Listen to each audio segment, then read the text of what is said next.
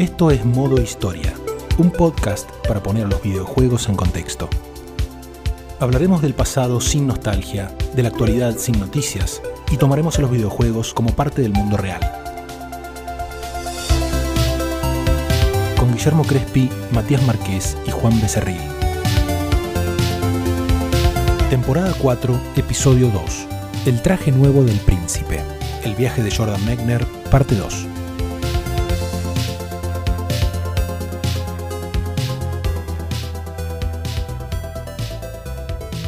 En el episodio pasado llegamos al lanzamiento en octubre de 1989 del primer Prince of Persia para su plataforma original, Apple II, y aunque la recepción de la crítica fue realmente muy positiva desde el comienzo, comercialmente el juego resultó un fracaso, ya que para ese punto toda esa línea de computadoras había quedado atrás como plataforma para juegos. Estamos ya en una época donde las PC, o sea, por entonces los clones de la línea IBM con DOS como sistema operativo, habían tomado la posta en ciertos territorios y en otros compartían espacio con máquinas como la Commodore Amiga y otras similares. Así que vamos a comenzar este episodio tratando de resumir un poco el proceso que llevó al Prince of Persia original a ser el éxito que conocemos hoy, que fue un camino que involucró numerosas conversiones a otras plataformas y que recién empezó a dar frutos cerca de un año y medio después de la salida del juego.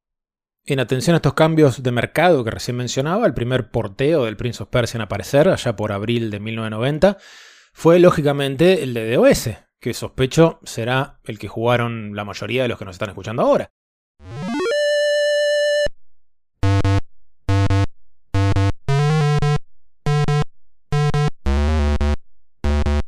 Como dijimos la vez pasada, el mismo Mechner ya en aquel entonces, y lo sigue sosteniendo hoy, la consideraba la versión definitiva del juego, sobre todo si tenías VGA y placa de sonido.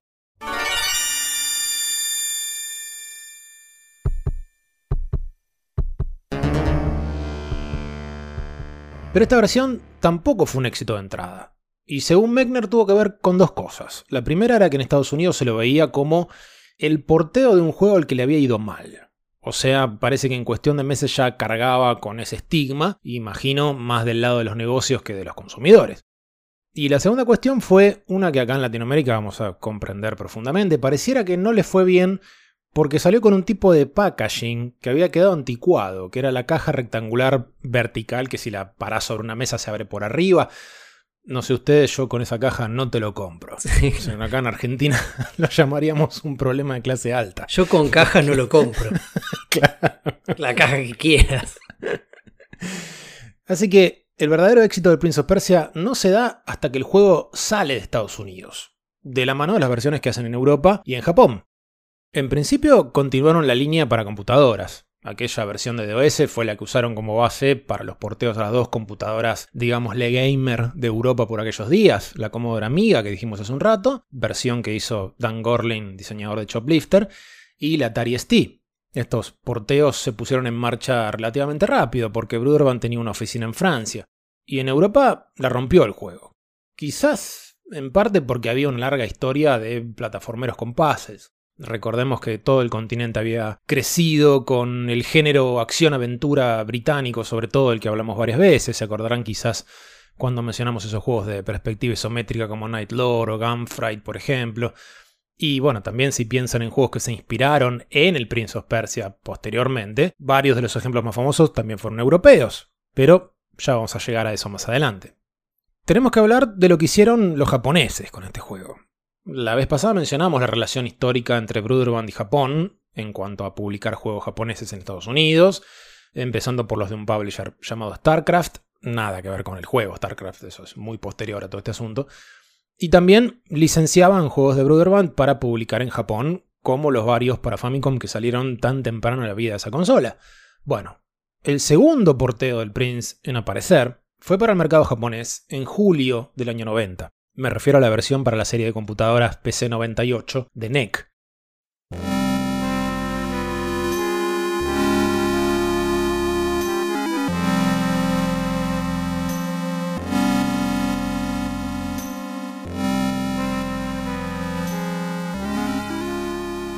que en el resto del mundo quizás no nos suenen tanto, pero eran las que dominaban aquel territorio, tenían un 60% del mercado. De esto hablábamos creo alguna vez. Quizás la única línea de desarrollo donde Japón y el resto del mundo no tuvieron un correlato muy fuerte fue justamente la línea de las computadoras. O sea, dicho brutalmente en arcades, Japón en los 70 agarra la posta que venía de Pong y Breakout de Atari y te responde con Space Invaders y Pac-Man, digamos, haciendo que explote ese negocio en todas partes. Si hablamos de consolas, nos frenamos en la época en que estamos comentando, 1990. Nintendo domina por escándalo en Japón y Estados Unidos. Mientras en Europa Sega por lo menos logra que Master System sea un lugar y está por sacar en esa zona el Mega Drive. Pero en computadoras los mercados estaban muy separados todavía.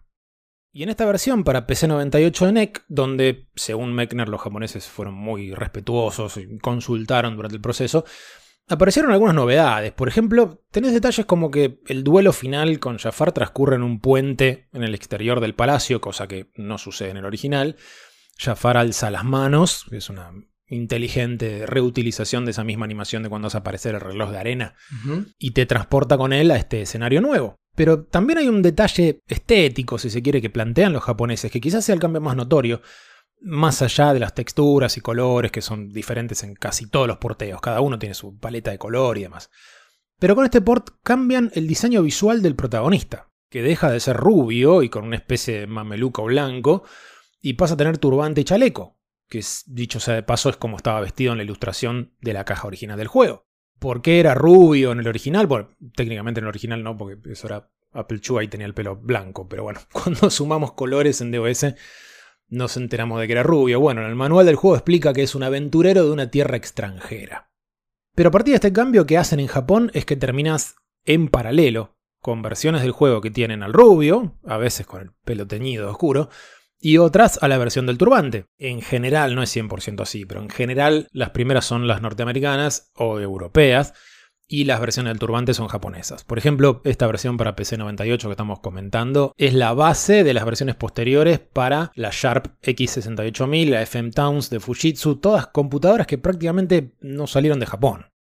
Y también fue la base para la versión que salió para la consola de NEC, la PC Engine o TurboGrafx en este caso para su CD-ROM. Es más o menos el mismo porteo, pero con música calidad CD y algunas opciones de gameplay no menores, como modificar la velocidad del juego, por ejemplo.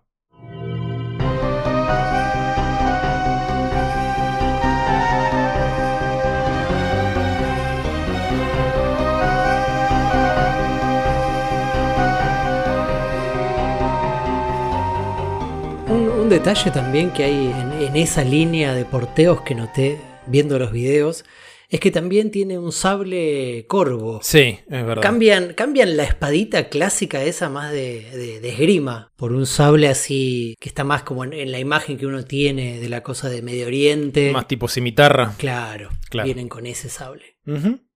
Con la gran repercusión de estas versiones europeas y japonesas, más la avalancha de buenas críticas y premios en esos territorios, la cosa se empieza a dar vuelta en Estados Unidos también. Ayuda quizás que Meigner se queja con Doug Carston, cofundador de Bruderband, con respecto al pobre marketing que están haciendo del juego y este famoso asunto de la caja anticuada de la versión de PC, así que Doug logra presionar para que relancen esa versión en una caja diferente, así que todos contentos. De hecho, más de un año después, me corro un poquito la cronología, más de un año después de todo esto aparece una edición que no sé si habrán visto por algún lado, pero tiene una caja rarísima, muy linda, que en general la identifican como la caja trapezoide, le dicen. O sea, si ustedes la ven es como una especie, por decirlo de alguna manera, como una pirámide encastrada dentro de otra. Es obra del grosso de Hogwa Yo, que es un diseñador gráfico de aquella zona, de San Francisco, que llevaba años trabajando con Bruderman. Y al momento en que le dieron total libertad para sorprender, empezó a mandarse unas cajas rarísimas que son una locura. Hay, un libro, de hecho, sobre esas cajas, es una edición limitada, me parece. Y de una, creo que hablamos, porque la versión en CD del primer Gabriel Knight es una caja de este diseñador, que es bastante parecida a esta del Prince of Persia. De nuevo, son como, como si fueran dos triángulos encastrados, una cosa muy extraña que llamaba mucho la atención y por supuesto aquí no vimos hasta que nos llegó internet, hasta que llegó el cable de las toninas y tuvimos conexión, no nos enteramos de esas cajas, me parece. Pero volviendo a los porteos, hasta ahora hablamos de versiones mayormente para otras computadoras, desde más o menos fines del 91, o sea, poco menos de dos años después de la salida del juego original, Prince of Persia empieza a aparecer regularmente en consolas. Broderbund fue muy lenta con el tema negociaciones. Tuvieron una oferta primero de Sunsoft, que no le dieron bola, y recién un año después de la salida del juego original firmaron el primer contrato para consolas, que fue con Virgin. Virgin obtuvo la licencia para hacer versiones para NES y para Game Boy en Estados Unidos, que salieron durante el 92.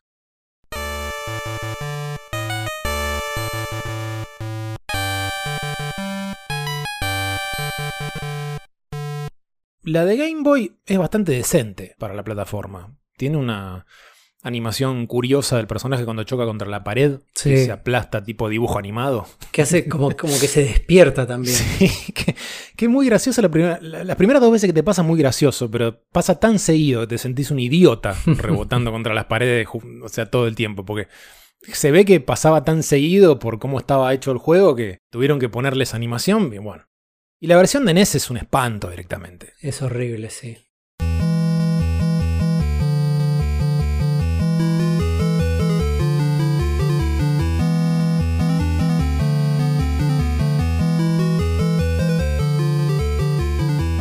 Me, llama la atención cómo un juego reside tanto en, en los detalles, en el balance fino que tiene.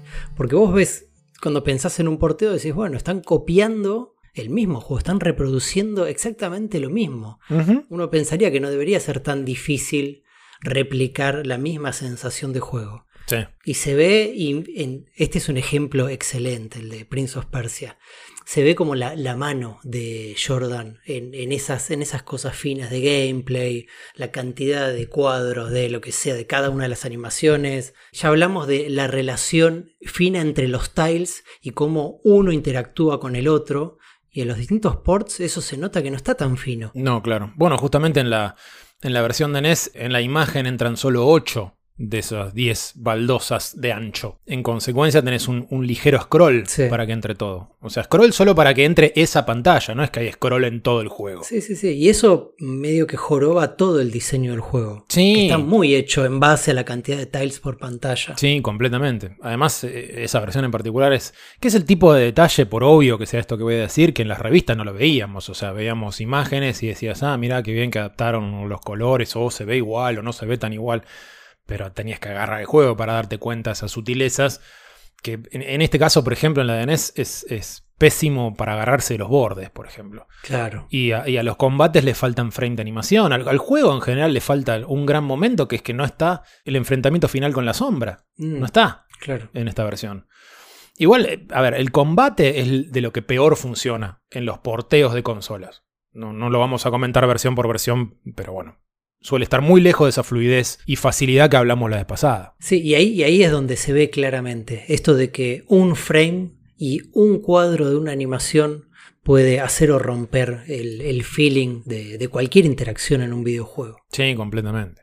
Y otra cosa que pasa con frecuencia es que en, en relación a esto que recién comentábamos de los tiles o baldosas, digo para decirle bien sencillo, es que en, en muchas versiones el personaje no se acomoda solo cuando está, digamos, a medio pasito del tile donde se tiene que colgar. O sea, vieron que en computadoras en general el juego no te obliga a que te pares justo donde te querés colgarte. O sea, si estás ahí nomás te acomoda solo. Sí.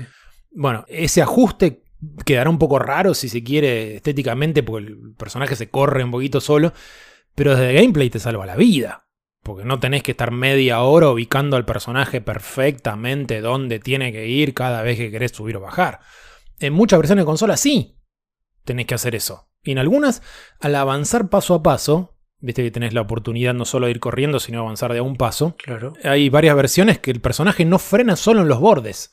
Se cae a la mierda, así sin aviso. Claro. Que es, que es directamente romper un feature de gameplay. Sí. Porque eso vos lo usás para medir la distancia, como que te avisa y después, bueno, si te querés tirar, tirate.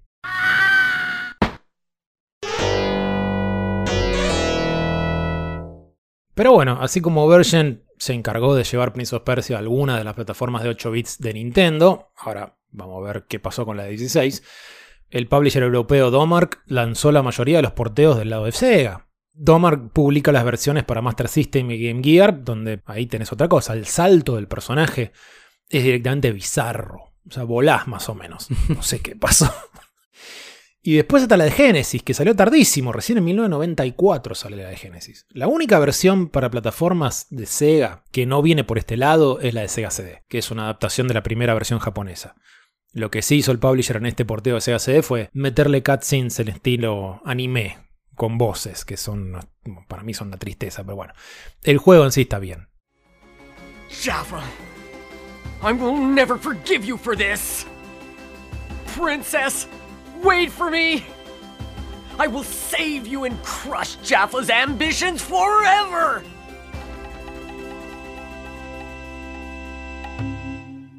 Y nos guardamos para el final la versión que según Mechner no es la definitiva, ya dijimos esa para la DOS, pero sí la más ambiciosa, porque más que una adaptación parece una especie de expansión o remake. Me refiero desde ya al Prince of Persia de Super NES. Una versión particular, porque hay unos escenarios, unos niveles de que están como si fuese el infierno, cuando él cae por un precipicio y combate con los esqueletos. Sí. Me parece que hay niveles que no, que no coinciden con, con el original. Sí, hicieron una cosa rara que es eh, expandir los niveles. Mm. Como que entre pantallas agregan zonas que antes no estaban. Sí. Algunos se expanden, otros son directamente nuevos.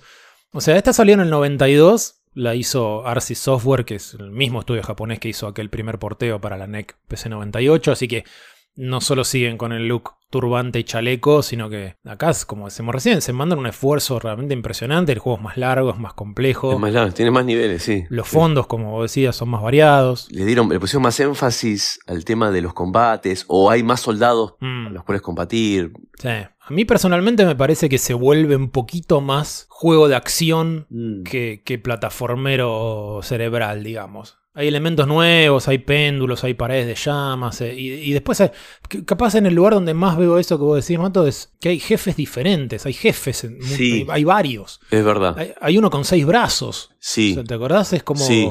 Un goro, sí. como que en esos momentos te sentís más en un, en un juego de acción. Sí, incluso, a ver, en el primer nivel, cuando uno agarra la espada, hay que bajar más Sí.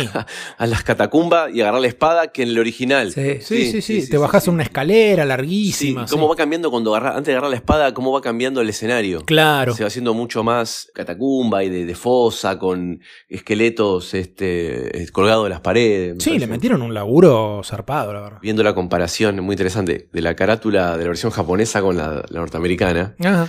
la de Super Nintendo es solamente el spray del personaje saltando, ¿no? Sí. Y si pueden ver la de Japón, la del Super Famicom, eh, un poco lo que hablamos el otro día del orientalismo, es una representación de Persia del siglo XIX con detalles este, muy eh, artísticos, con el personaje con el turbante y el chaleco, totalmente opuestos, ¿no? Refleja, me parece un poco más la idea del juego de la versión japonesa, que parece una pintura, que la portada de, la versión norteamericana. Sí, él estoy viendo, no, me la, no la recordaba para nada. Que está bien. Sí, es una ilustración Un delirio. loquísima. Se, se fueron, pero mira lo que es, están todos. Diría que lo único personalmente que me irrita de esta versión de Super NES es la música. Que la verdad que igual tengo que admitir que yo prefiero, quizás por costumbre prefiero el juego sin música. No sé qué les pasa a ustedes, pero no sé, probablemente sea una cuestión de costumbre de haberlo jugado de esa manera. Cuando digo sin música me estoy refiriendo a música durante los niveles, no esas pequeñas fanfarrias Mm.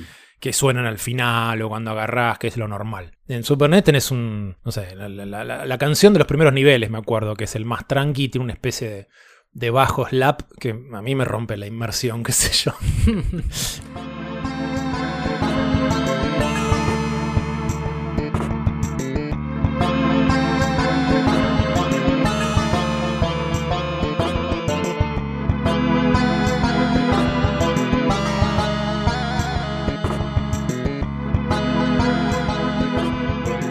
Opiniones personales que imagino que si alguien jugó quizás esa versión, por- que fue la primera que jugó, entonces jugarlo mudo, sin música, le resultaría rarísimo y demás. Claro. Es una versión deluxe o casi una secuela, esta de Super NES. Y cerrando por fin el tema porteos, diremos que desde ya hubo otros oficiales para algunas home computers. Salió para Mac también, con una resolución de pantalla hermosa. Ya fuera de los 90 tendría una remake llamada Classic para Xbox 360 y PC3. Otra llamada Retro para iOS. Y para rematarla en 2012 Mechner liberó el código Así que Prince of Persia hoy es como uno de esos juegos estilo Doom que podés jugar hasta en la pantalla en microondas, más o menos. Hace poco se hizo medio viral una versión. ¿En qué estaba? ¿Era JavaScript? JavaScript. Se empezó a compartir por todos lados. Y era igual a la versión de OS que yo recuerdo haber jugado. Sí, sí, sí, sí. Ahora bien, ordenamos el cuentito como para cerrar lo referente al Prince of Persia primero, pero ahora vamos a volver atrás en el tiempo porque durante esos años, de un porteo atrás de otro, por supuesto sucedieron unas cuantas cosas relevantes en esta carrera de Jordan Mechner que estamos tratando de sintetizar. Aún si se le había pinchado la venta de aquel guion de largometraje que mencionamos la vez pasada, con el tema del cine no se rindió para nada. Durante 1990, por ejemplo, que esencialmente fue un largo año esperando que Prince of Persia vendiera algo y que Bruderband se pusiera las pilas licenciándolo para consolas, Mechner trató de entrar a la Universidad de Nueva York para estudiar cine, pero lo rechazaron, aparentemente por falta de vacantes, así que el flaco dijo a la mierda, yo me vuelvo a Nueva York igual y me pongo a hacer cortos, y en eso estuvo, haciendo ayudante de producción en un rodaje, glamoroso trabajo de llevar cosas de un lado a otro, así que para fines de ese año, con el impulso que está tomando Prince of Persia en Europa y Japón, se empieza a poner seria la posibilidad de una secuela. Y efectivamente, a comienzos del 91 firman el acuerdo para lo que eventualmente se llamaría Prince of Persia 2, The Shadow and the Flame. When he learned of his vizier's treachery, the grateful sultan offered riches, but the stranger requested just one reward.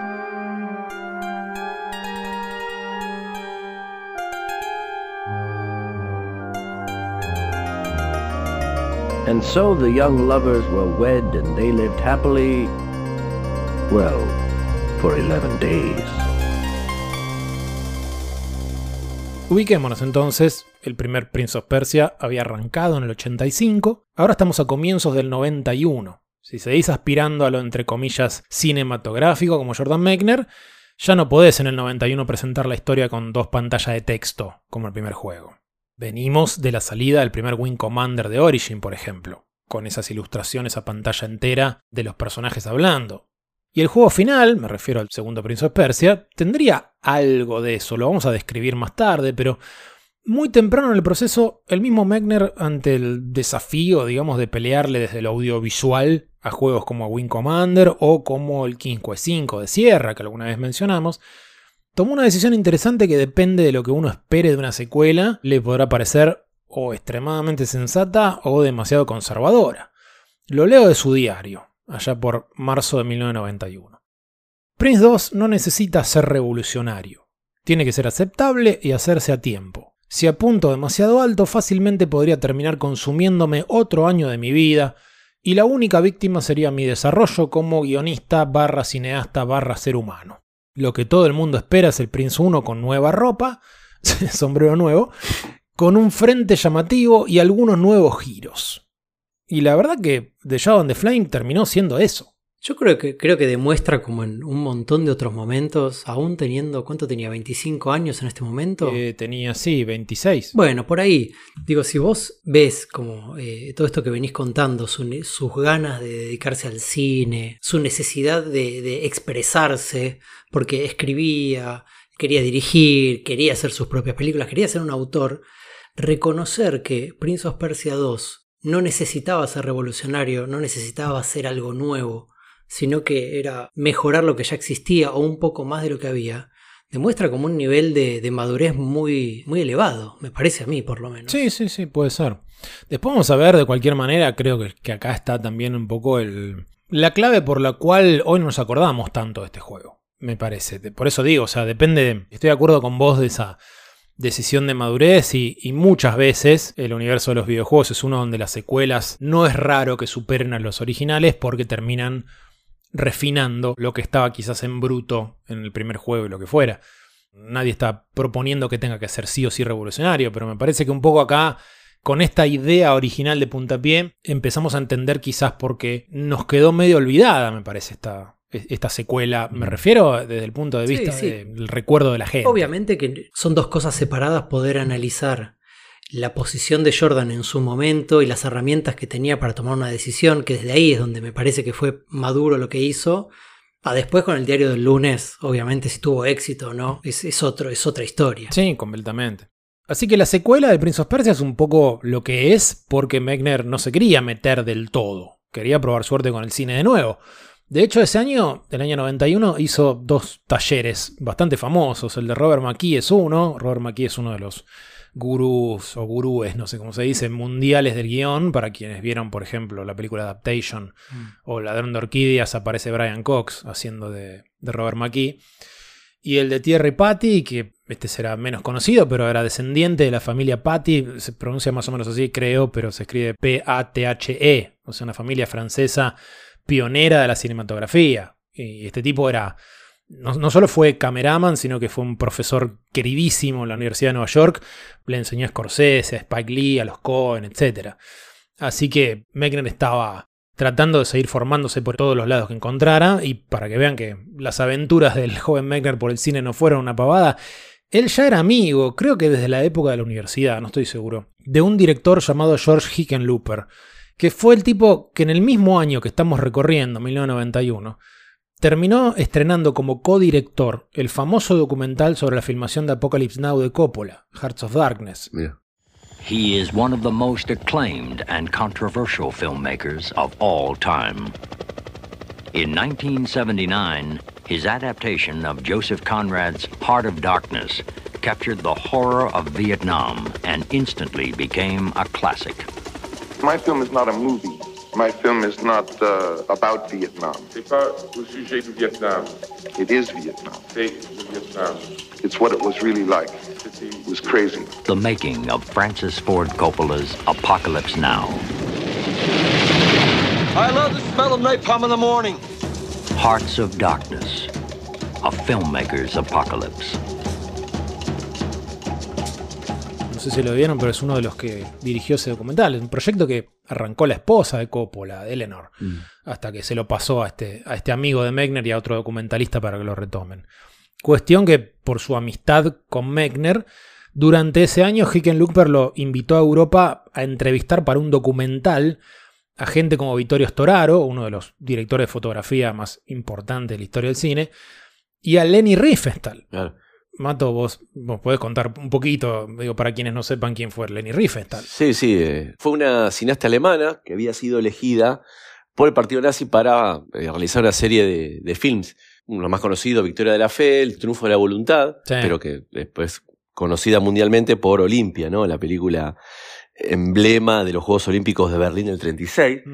Y este, las críticas que se le hicieron después Mm. fue que utilizó esa propaganda y el deporte eh, en lo que es la estética de, muscul- de musculosos cuerpos atléticos, Claro. identificándola con el ideal de raza aria, ¿no? Y, y ya fue criticada hasta incluso su muerte en 2003, ¿no? Eh, Por, por ser partícipe de, de la propaganda nazi y del ideal de raza aria. Sí, o sea, Triunfo de la Voluntad, Olimpia son documentales que, aún siendo obviamente propaganda nazi, desde lo cinematográfico eran extraordinarios. Mm. Este, entonces es, es como que pasás, este, pasás por una escuela de cine y te van a tirar a Lenny, a Lenny Riefenstahl por la cabeza, que tenía 89 años cuando la, entrevistaron ahí y estaba ahí el, el joven Mechner. Eh, presenciando esas, esas cuestiones. Igual comentábamos aparte que, que vivió hasta los ciento algo. así Sí, sí. 101 años. Tremendo. Pero bueno, todo esto como para cruzar a- al joven Mechner con varias figuras históricas del cine y demás. Tanto viaje de Mechner fue posible por dos cosas. O sea, cada tanto se firmaba un contrato de licencia nuevo para otro porteo del Prince of Persia, así que le entraba plata por ese lado, además de las ventas. Y también porque en el caso de esta secuela estuvo claro de entrada que Mechner no se iba a encargar de todo el proyecto como antes, sino que iba a oficiar principalmente de game designer. Bruderband le dijo, nosotros armamos un equipo, que al final fueron más de 20 personas, vos armate una biblia de diseño. Estamos lejos de la era del trabajo remoto cómodo, digamos. Este, y Mechner iba a estar viajando, así que medio que no quedaba otra que pedirle que produzca un documento que sirva como pilar para el proyecto.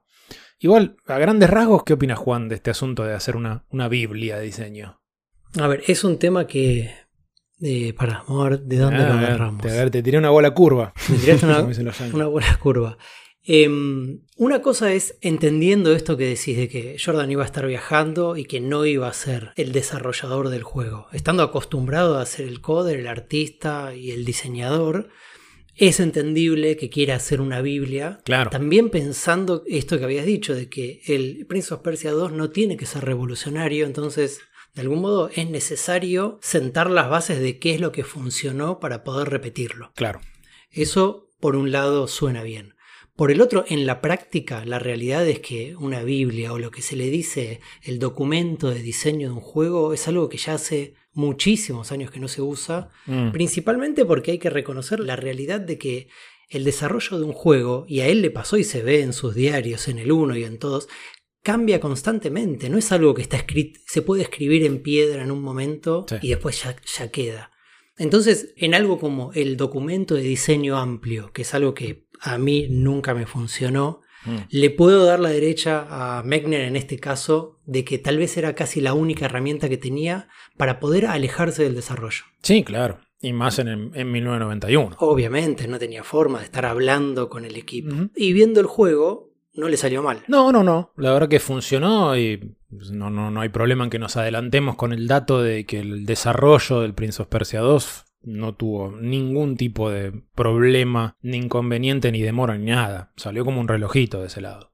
De cualquier manera, esta Biblia que estamos comentando, para solamente tener una idea, es un documento que se puede conseguir online, lo, subió al mismo Mechner, son más de 200 páginas.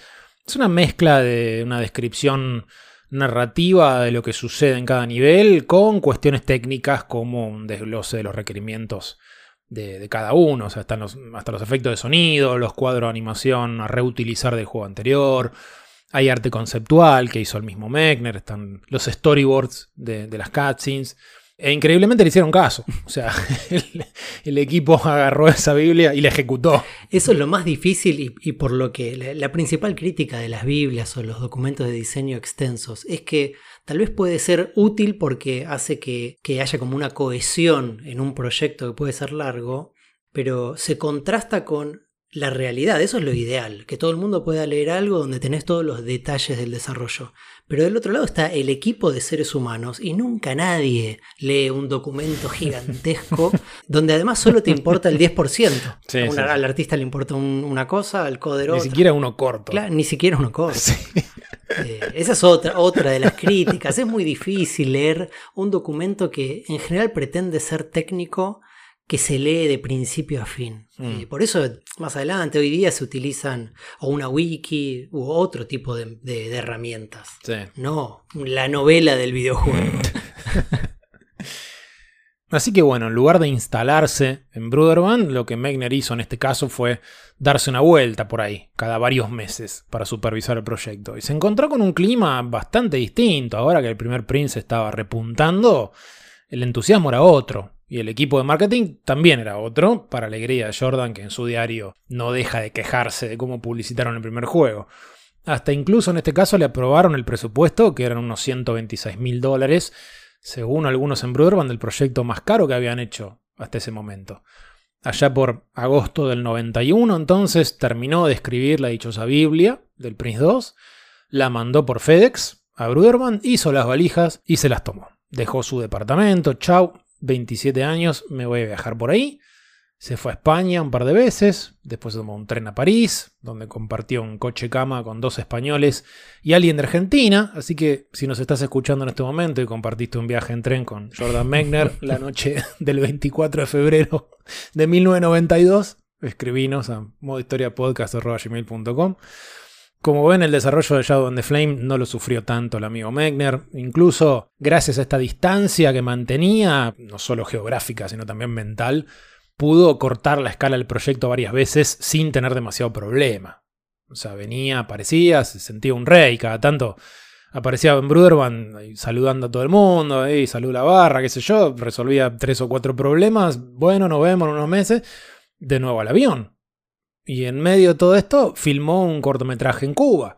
¿Se acuerdan que hablamos de que su familia vivió en Cuba algunos años hasta que los dejaron entrar a todos Estados Unidos? Bueno, hizo ese corto en un momento muy particular, porque Cuba estaba pasando por una etapa complicada ya por el 92. Sí, sí. Cuba, a comienzos de los 90, sufre un periodo de crisis como consecuencia de la, de la disolución de la Unión Soviética en el 91.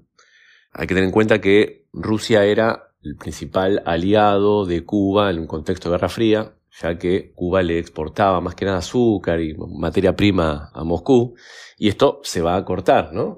Cuba también recibía por parte de la Unión Soviética alimentos, maquinarias, inversiones y petróleo, ¿sí? Entonces, Cuba en esos años, eh, en el famoso periodo especial que se conoce, Mm. eh, se detienen las, las importaciones, ¿no? Eso va a ser una, un periodo de crisis muy grande para la isla porque es un- el único país socialista barra comunista que había quedado en la región y Claro. ya no contaba con el apoyo de la principal potencia de esa ideología, ¿no? Eh, esto, bueno, desemboca en, en protestas, en cortes de luz, en la falta de suministro de, de gas y un montón de problemas de servicios, ¿no? Claro, claro. Bueno, eh, fue justamente ese contexto el que quiso capturar, digamos, en, en este cortometraje que se llama Waiting for Dark, o sea, esperando la oscuridad, eh, que un poco la idea era retratar esa transición. Nadie sabe muy bien qué se venía, pero claramente había habido un quiebre muy fuerte. Claro, también pensemos que desde 1961 Cuba tiene un bloqueo económico Claro. impuesto por Estados Unidos y por todos los países de América Latina y de Europa Occidental. Entonces, al bloqueo occidental se le suma en el 91 la caída de la Unión Soviética y el final de la Guerra Fría, ¿no? Claro, claro. Bueno, y en un punto Mechner se instaló en París, que si no me equivoco es donde sigue viviendo aún hoy, para septiembre del año 92, con la gran mayoría de los porteos del primer Prince ya en el mercado, finalmente le empezó a entrar más plata por regalías de Prince of Persia que de Karateka. Y la secuela pasó a QA, o sea, control de calidad, en diciembre de ese año, sin sobresaltos, como dijimos hace un rato, nada raro. Esos últimos meses aprovechó para diseñar niveles en París y mandar ese diseño en disquetes por DHL. Y a Bruderband habrá ido unas 6 o 7 veces más o menos durante todo este proceso, quedándose uno o dos semanas en cada caso. Prince of Persia 2 de Shadow on the Flame salió a la venta más o menos allá por julio del 93 en una reversión de aquella caja extraña en que habían relanzado el primer juego.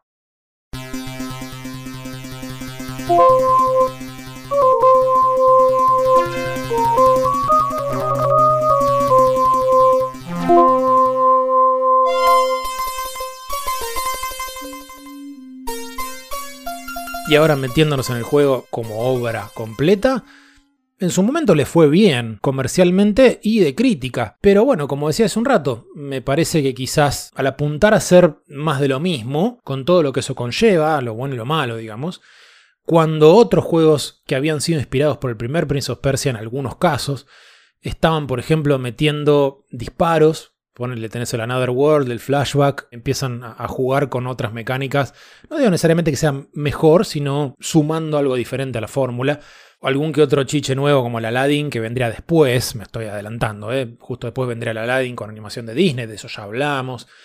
Acá el objetivo fue hacer Prince of Persia 1.5 y reutilizar todo lo posible.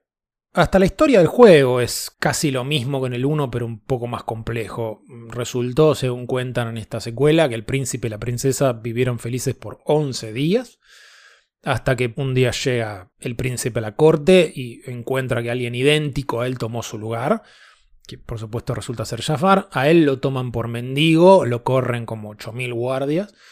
Después la princesa descubre a Jafar y él la hechiza, así que tenés una vez más un tiempo límite. Lo más raro, me parece a mí, de lo narrativo son elementos que al final quedaron a medio camino porque no hubo una secuela directa de la historia de este juego. O sea, sí hubo un tercer Prince of Persia y por supuesto otros más, pero fue un reboot. Entonces, en este caso en particular, concretamente, acá el príncipe huye, una voz femenina lo invoca, le dice ven a mí, pero Jafar provoca el naufragio del barco donde estás. Eso es muy parecido a una escena del ladrón de Bagdad que dijimos la vez pasada, donde el Jafar de la película hace lo mismo para impedir que lo sigan, es muy parecido. Y cuando encontrás en el juego esta figura fantasmal que te convocaba, resulta ser una visión de tu madre que te entregó cuenta cuando los ejércitos de la oscuridad vinieron a destruir la ciudad. Así que sí eras de la nobleza desde el comienzo. Digo, se suele mencionar, creo que no lo dijimos, pero que Prince of Persia del primero no era un príncipe durante el juego, se convierte en príncipe al final, cuando efectivamente se casa con la princesa. En esta secuela nos enteramos de que sí era noble desde el comienzo. Parece, perdón, ¿no? Por la comparación, pero la última trilogía de Star Wars. Me parece que vol- volvió JJ y dijo, acá el poder se lleva en la sangre, viejo. Y después, incluso acá te llevas la espada de tu papá, por si querían más Star Wars. No sé si es consciente o inconsciente, pero bueno. Todo esto, más el epílogo, donde aparece una bruja observándote por una bola de cristal, Mm. son cosas que quedaron truncas porque no hubo un tercer juego de Mechner, donde su idea era la bruja hubiera sido la antagonista desde el comienzo. Y para cerrar la historia del juego, al final robás la llama de un templo, ya hablaremos de eso, volvés a tu hogar para hacerle un, un Hadouken a Jafar y listo. Estéticamente, me- personalmente me parece lindísimo el juego, o sea, más variedad de fondos, están lo- los techos, la playa, las cavernas, ruinas, templos, etcétera, etcétera. Aunque no hicieron nada del calibre visual de un Wing Commander, digo, ¿por qué menciono Wing Commander? Sencillamente porque era como la vara de lo más grosso que se podía hacer visualmente en un juego, en general, que tenías que tener la mejor PC de ese momento, solo por eso lo menciono. Y porque salió ahí nomás de empezado este desarrollo. Aunque no hicieron nada de ese calibre visual exagerado, quizás los toques más modernos que le dieron al juego fueron las ilustraciones que hay entre los niveles que van contando la historia, más una narración en off. Mm. One morning, as the prince stands before the doors of the throne room, a coldness like a shadow passes over him. Con esas imágenes también usaron la técnica de dibujar sobre fotogramas de películas. O sea, para el príncipe y la princesa usaron fotos de Laurence Olivier y Vivian Lee. O sea, dos estrellas del teatro y del cine que además estuvieron casados durante 20 años. Y todo en un tono muy, muy cuento de hadas. O sea, el primer juego tenía su cosa mística, pero acá te tira una alfombra mágica, un caballo que vuela, dos cosas que están, por ejemplo, en la Don de Bagdad. El árbol. El árbol, efectivamente. Hoy por hoy veo, esto es real, ¿eh? Veo las cabecitas esas girando. Uh, Uy, tremenda, sí. ¿Vieron? Te despertás transpirado de noche. Sueño, sueño con las cabecitas esas girando. ¿Qué son esas cabezas girando? El grito, el grito era terrible. Era terrible. Que te griten cuando te ven, digo, "Ah". Giraban, giraban las cabecitas Sí. esas. Madre de Dios.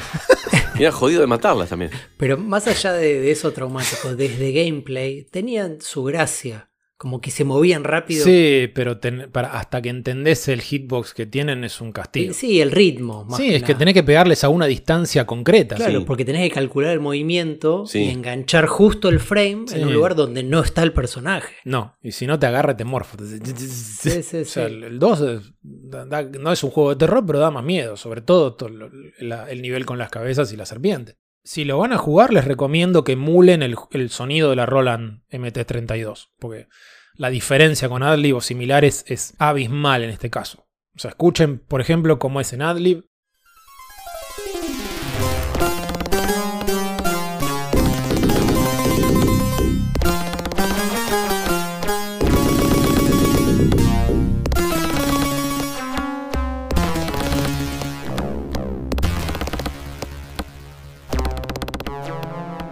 Y así suena en Roland.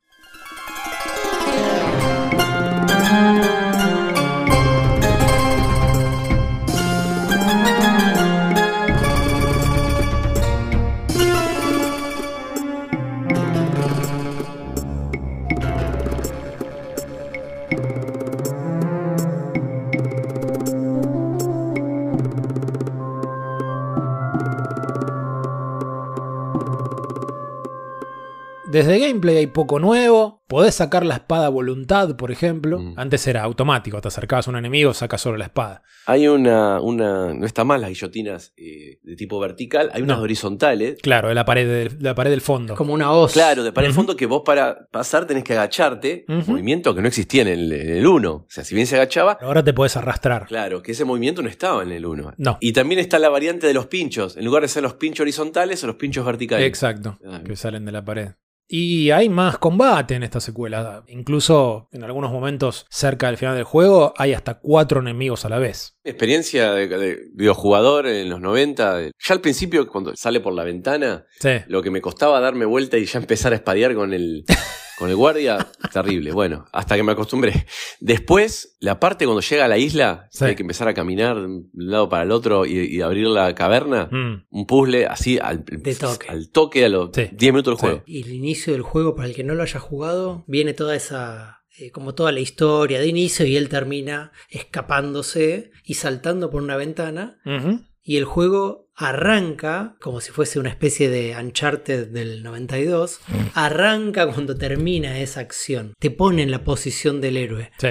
Con el personaje saltando por una ventana y estando de espaldas a un enemigo, de frente tiene un precipicio y no tiene la espada en la mano. Y vos tenés que sacar la espada, darte vuelta y matar al enemigo. Sí. Es un delirio con- total, hoy inaceptable. Creo que lo que le pasó al mato es lo más normal del mundo. Mm. Es muy extraño. Sí.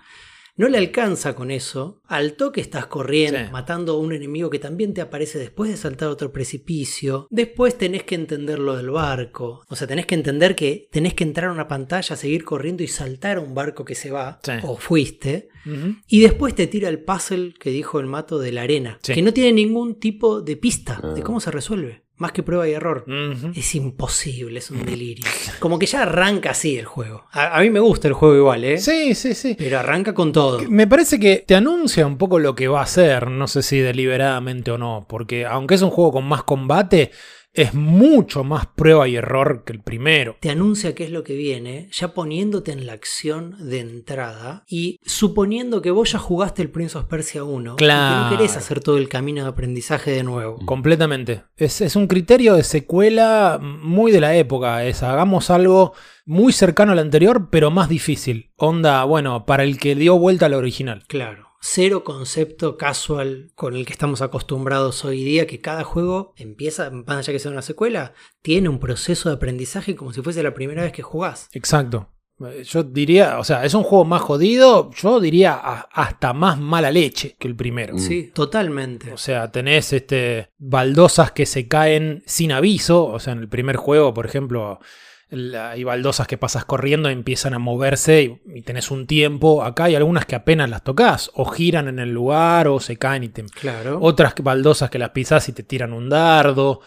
Realmente hay situaciones que son casi pura prueba y error. Y, y sí, el puzzle de la playa me parece que, que anticipa un poco esta cosa de que hay situaciones que te obligan a que las hagas de una única manera y la ejecutes a la perfección. Sí. Y después de eso hay otros puzzles complicados. Yo, de nuevo, el de, el de la playa es como que ya tengo la resolución en la memoria, entonces no, no me topé con esa dificultad, Mm. ni no- la verdad que no lo puedo juzgar, pero sí, posteriormente hay un par de puzzles que son complicadísimos. Uno, no sé si se acuerdan, es el del esqueleto en el puente. Sí, que tienen que esperar que se caiga el puente. Sí. Exactamente. Oh. Les leo la descripción que hizo Megner en la Biblia del juego. La única forma de vencer a este esqueleto es forzarlo hacia el centro del puente. Bajo el peso combinado de ambos, el puente va a colapsar, haciendo caer al esqueleto al abismo. Naturalmente, cuando él cae, vos también, y tenés que aferrarte al puente con ambas manos para salvarte. Ahora, en la implementación hay un problemón, que es lo mismo que vos decías recién, Juan, del inicio del juego. No lo mismo, no, pero muy parecido de, a dónde estás mirando.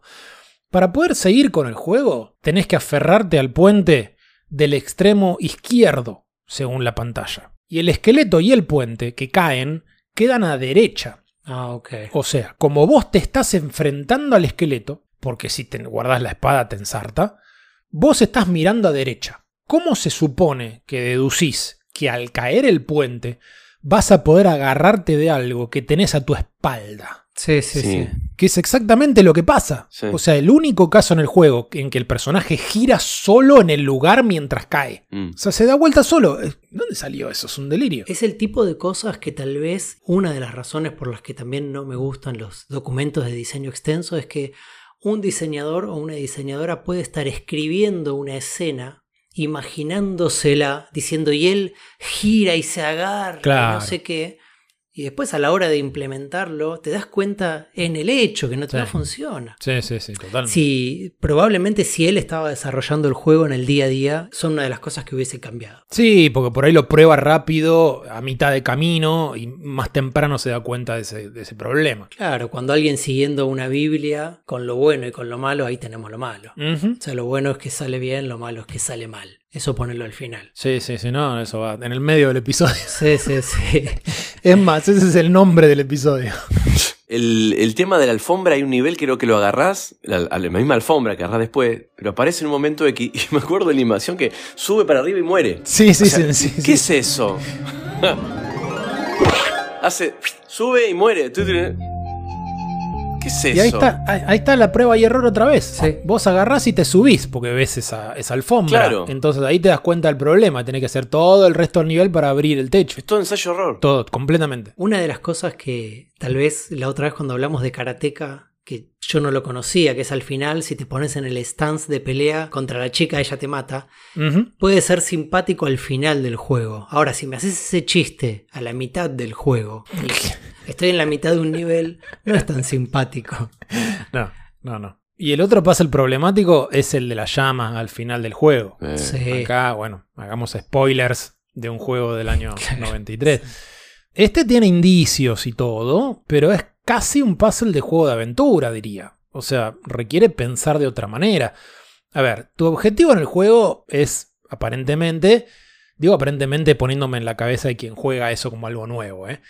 llevarte esa llama. ¿Cuál es el problema? El obstáculo, que es lo que te complica, bueno, no solo llegar hasta ahí, sino que si la tocas te mata. Pero en la pantalla anterior hay un texto sobre la pared, cosa muy rara, que dice, aquel que fuera a robar la llama debe morir. Así que la solución es o bien convertirte en la sombra del primer juego y robarla, que es una capacidad que te enterás por el manual si lo tenés. Yo no recuerdo que en el juego haya un indicio de que puedes hacer eso. O dejarte matar por los enemigos en esa pantalla y no tocar nada por unos segundos hasta que la sombra se levante sola a robar la llama. O sea, te aparece el prompt de, bueno, toca cualquier botón para continuar. Que es- ese es el detalle que yo diría. Suena inteligente, pero eso, sacame ese texto, no seas mala leche. Totalmente. O sea, jun- o sea, Creo que Juan dirías polémico. Es polemiquísimo. sí, sí. Por empezar a hablar. Encima tarda en aparecer. Sí, claro, ese es el punto. Mucho. Tenés que esperar. Mucho tarda. Eso, eso lo pueden ver en cualquier video en, en YouTube y contá los segundos. Sí. O sea, no llegás a ver la parte porque sacás el video. Decís, bueno, se clavó. Imagínate jugando. Ah, olvidate. Quizás lo más interesante es que el título del juego es una pista para este puzzle. O sea, si vos te preguntás por qué Corno se llama la sombra y la llama, bueno, se puede decir que marca una relación entre esas dos cosas que hasta ese momento no tenés idea qué es. Estoy hilando fino, le estoy tirando un centro a Mechner. Sí, se la estás regalando solito en el arco.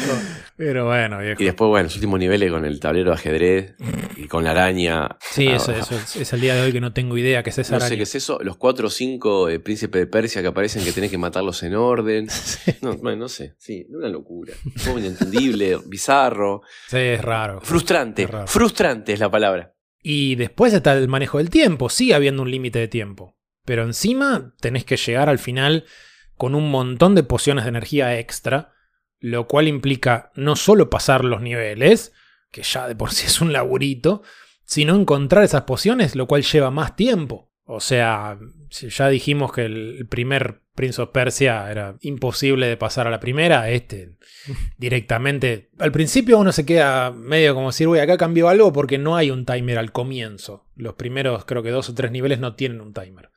Pero después sí arranca y olvídate. Llegar al final es un juego más que arduo. Y si alguien sabe qué es esa araña del final, que nos avise, por favor. Mm. Tal vez el mismo argentino que estuvo con Jordan en el tren tiene una Lo anotación. estamos buscando. y fue un juego mucho menos porteado que el original. Además de la versión de OS, salió para Mac, salió para PC 98, salió para FM Towns, con un montón de opciones de velocidad y dificultad. Y en consola salió para Super NES, que a diferencia del gran porteo del 1, esta vez salió una cosa inexplicable, que corre mucho más rápido que el original. Mm. La hizo Titus, famoso por estos lares, por Blues Brothers, Prehistoric. Y Titus de Fox. Efectivamente, estudio francés. E iba a salir para Genesis, pero se canceló.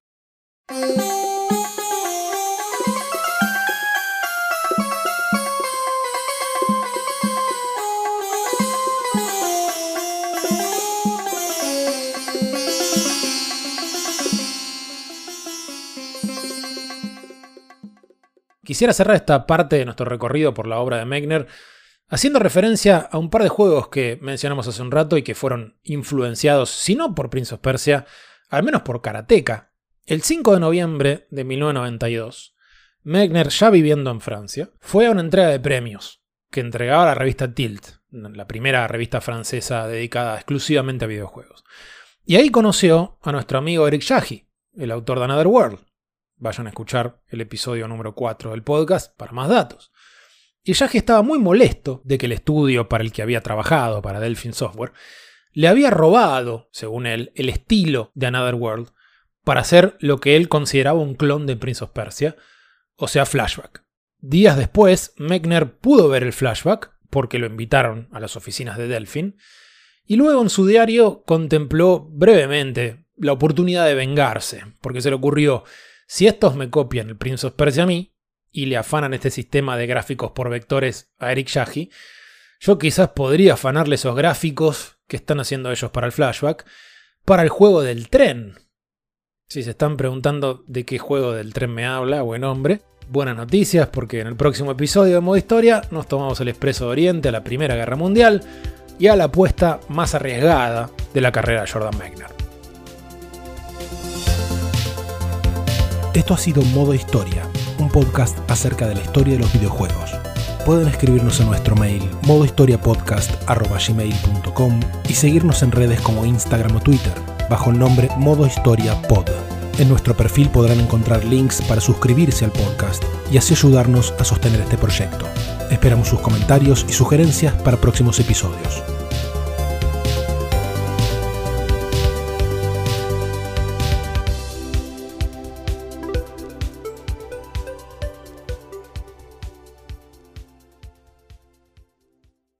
¿Querés decir algo de Lenny Riefenstahl, Mato? Ah, estaba lo de Lenny. ¿A, a qué eso, iba eso? Sí, No, está no, anotado, ahora sí, viene, pero, pero- no me acuerdo en qué contexto iba lo de quién era. El chabón tuvo oportunidad de, de entrevistarla cuando la mina tenía casi 90 años. Está bien, está bien. Murió a los 102 años. Sí, ciento y algo. No, sí, perdón, sí. 101. Sí, sí, 1902, sí, sí. 2003. Qué loco. Sí, zarpado. Nada, dicen que fue la que tomó la pócima a la juventud eterna, posta.